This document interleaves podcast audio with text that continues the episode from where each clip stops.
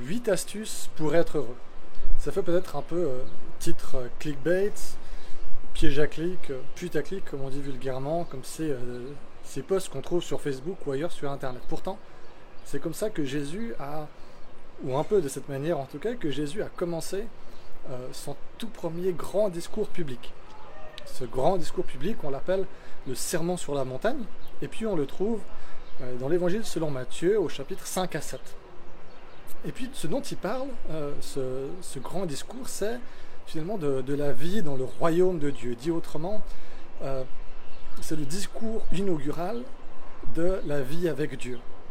Euh, qu'est-ce que c'est qu'un chrétien? Qu'est-ce que c'est que de suivre Jésus? Qu'est-ce qu'on peut s'attendre à, y vivre dans cette relation-là et dans cette réalité-là? Et les paroles que, que, Jésus prononce sont des paroles très paradoxales. il procède à un renversement complet de nos manières habituelles de penser. Il y a quelque chose de contre-culturel au royaume de Dieu. Ces euh, huit astuces pour vivre heureux, comme je les ai un peu surnommées, on les appelle habituellement les béatitudes. Hein, on trouve Matthieu chapitre 5 à partir du verset 3. Et puis si on les appelle comme ça, béatitudes, c'est parce qu'elles commencent toutes avec ces mots heureux ceux qui, et puis elles sont accompagnées d'une promesse. Alors je vous propose chaque semaine, durant l'été, de prendre euh, une de ces béatitudes euh, et puis ensemble de la méditer. Et puis c'est aussi euh, cette béatitude qui sera reprise lors du culte de dimanche pendant la prédication. Alors j'étais en vacances jusqu'à il y a quelques jours, donc on va devoir un peu rattraper, parce qu'il y en a vite pour faire les huit semaines de l'été, mais vous en faites pas, on va y arriver. Alors la toute première béatitude, elle dit ceci, elle dit Heureux les pauvres en esprit, car le royaume des cieux est à eux. On vit dans une société qui valorise le mérite.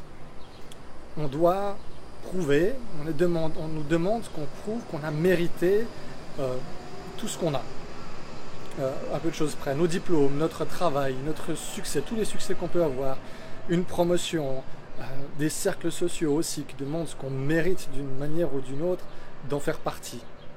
Et inconsciemment, euh, on peut être amené à penser que c'est la même chose avec Dieu, qu'on doit mériter d'une manière ou d'une autre euh, que Dieu porte son regard sur nous, qu'on doit être bon, qu'on doit être humble, généreux, honnête, bienveillant, etc.